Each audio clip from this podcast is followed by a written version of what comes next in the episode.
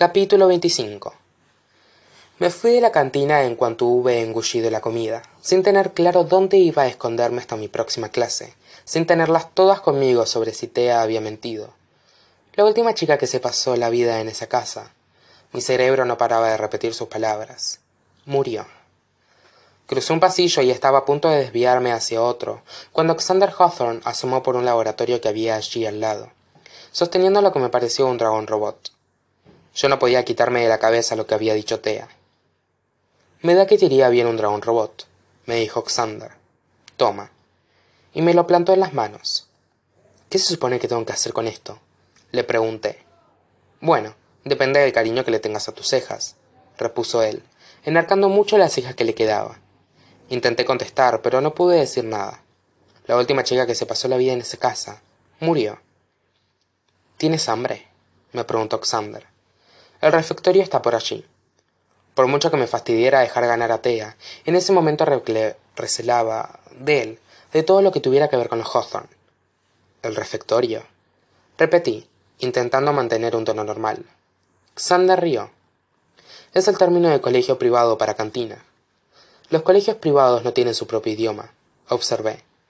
Y ahora me vas a decir que los franceses tampoco lo tienen, ¿no? Xander acarició la cabeza del dragón robot.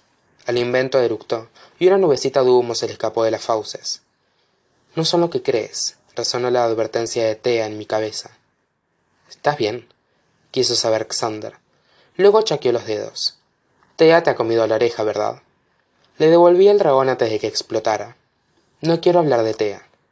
Resulta, empezó a decir Xander, que yo detesto hablar de Tea. Deberíamos comentar, pues, tu pequeño tete a de ayer por la noche con Jameson. Sabía que su hermano había estado en mi habitación. No fue ningún tete a Tú y tu manía hacia todos los franceses, dijo Xander, mirándome de hito en hito. Jameson te enseñó su carta, ¿verdad? No tenía ni idea de si aquello tenía que ser un secreto o no. Jameson cree que es una pista, repuse.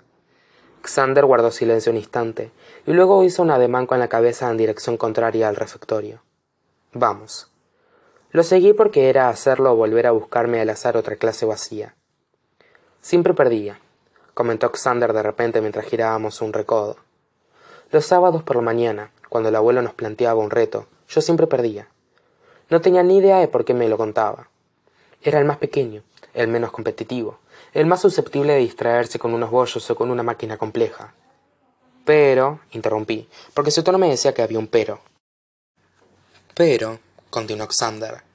Mientras mis hermanos intentaban dejarse fuera de combate entre ellos, yo compartía generosamente mis bollos con el viejo. Era un hombre increíblemente parlanchín. Conocía mil anécdotas, historias y contradicciones. ¿Te gustaría escuchar alguna? Una contradicción, ofrecí. Una anécdota, replicó moviendo las cejas, o, o mejor dicho, la ceja. No tenía segundo nombre de pila. ¿Qué? Mi abuela nació Tobias Hawthorne, me explicó Xander. No tenía segundo nombre. Me preguntó si el viejo había firmado la carta de Xander del mismo modo que había firmado la de Jameson. Tobias Tattersall Hawthorne. Había firmado la mía con sus iniciales. Tres. Si te pidiera que me enseñaras tu carta, ¿lo harías? Le pregunté a Xander.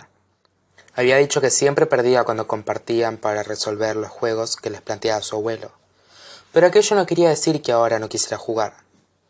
Y entonces, ¿qué gracia tendría? Xander me dejó ante una gruesa puerta de madera. Aquí estás al salvo de Tea. Hay lugares que ni siquiera ella se atreve a pisar. Mira a través del cristal transparente de la puerta. La biblioteca. El archivo, corrigió Xander con aire de superioridad. Es el término de colegio privado para biblioteca. No es un mal sitio para pasar los ratos libres si tienes ganas de estar sola.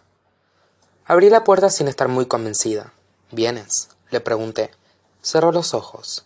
No puedo. No me dio ninguna explicación. Mientras se iba no pude evitar tener la sensación de que me estaba perdiendo algún detalle. Quizá unos cuantos. La última chica que se pasó la vida en esa casa murió.